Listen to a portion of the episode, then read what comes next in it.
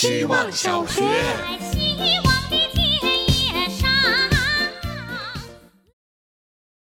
摄影杂志《伊玛》做了一期 Stephen Shore 的专刊，其中一个栏目是十个摄影师问 Shore 问题，上面写着英文是 Ten questions from ten photographers，日语是十个写真家对 Shore 的提质问。没想到在英语里面很平和冷静的提问，突然在日语里面就紧张起来。如果索尔本人知道了，估计也会认真回答，不敢怠慢吧。昨天看脱口秀大会的时候，House 提到自己上一季就认识小北了，所以这一季知道跟小北当对手的时候，觉得彼此有很深的羁绊。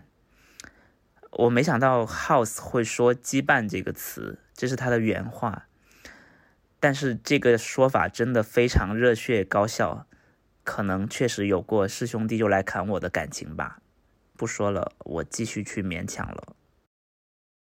希望小学，大家好，我是小米。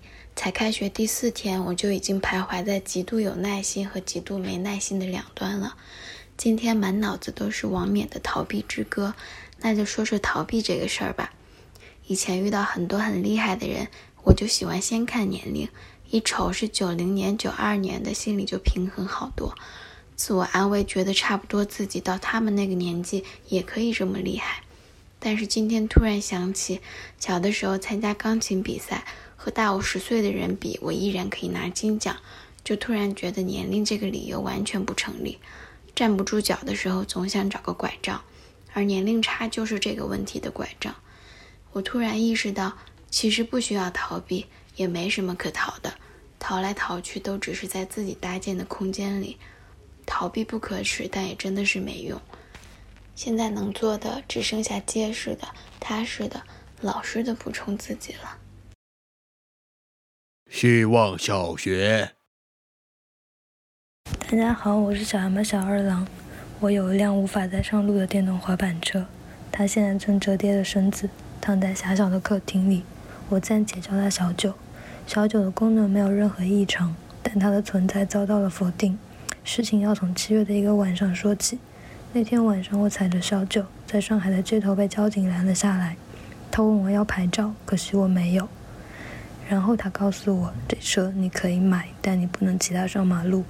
于是我就失去了小九，同时得到了一张罚单和扣留凭证。后来我带着钱赎回了小九，他就再也没有出过门了。其实赎车的时候，我还试图为他办理牌照，但人家告诉我，你这比较困难。啊，可怜的小九，身体健康，功能齐全。却成为了不能上路的废物，活得像个不被承认的黑户。我想他应该是难受了，所以躺在客厅里一言不发，一动不动。最近的一些下午，我躺在家里耍废，觉得我自己就是那无法上路的小九。希望小学，大家好，我是小鹅。今天用境外网站给新进公司不久的女同事写了一封匿名邮件，提醒她和同组男同事保持距离。因为我曾被那位男同事严重性骚扰过，而他目前的境地要比我更危险些，工作交接的更频繁，性格内向，身板儿比我娇小许多。根据我的经验和观察，他已经成为他最新目标。有个关系好的知情同事告诉我，侧面提醒就好，最好别说。理由是，她如果是个聪明姑娘，会懂得自己保护自己。况且你们还不熟悉。我当然也是懂得保护自己的聪明姑娘，但显然还是失败了。权衡之后，匿名邮件是我能想到最合适的办法了。我有足够的篇幅说清来龙去脉。越是敏感尖锐的问题，就越应该放在敞亮的语境中揭示，否则只会产生更深的误会。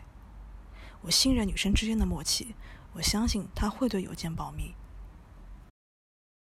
希望小学，大家好，我是小朋克。我经常觉得自己运气很好，最近尤甚。这种运气在于，我成年后一直生活在单纯的、朴素的做事儿的环境中，哪怕有时候有糟糕的情绪，也会迅速被艰难的工作冲淡。一直在做很难的事情，就好像一直生活在象牙塔解数学题。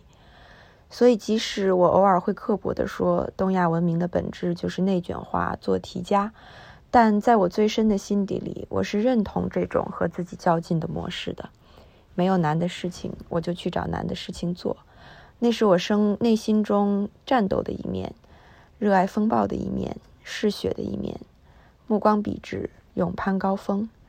我是一个能在解题本身中感觉到乐趣的人，这让我根本无暇顾及难题之外的一切。在这种追求尽头的孤勇里，我是干净的，自由的。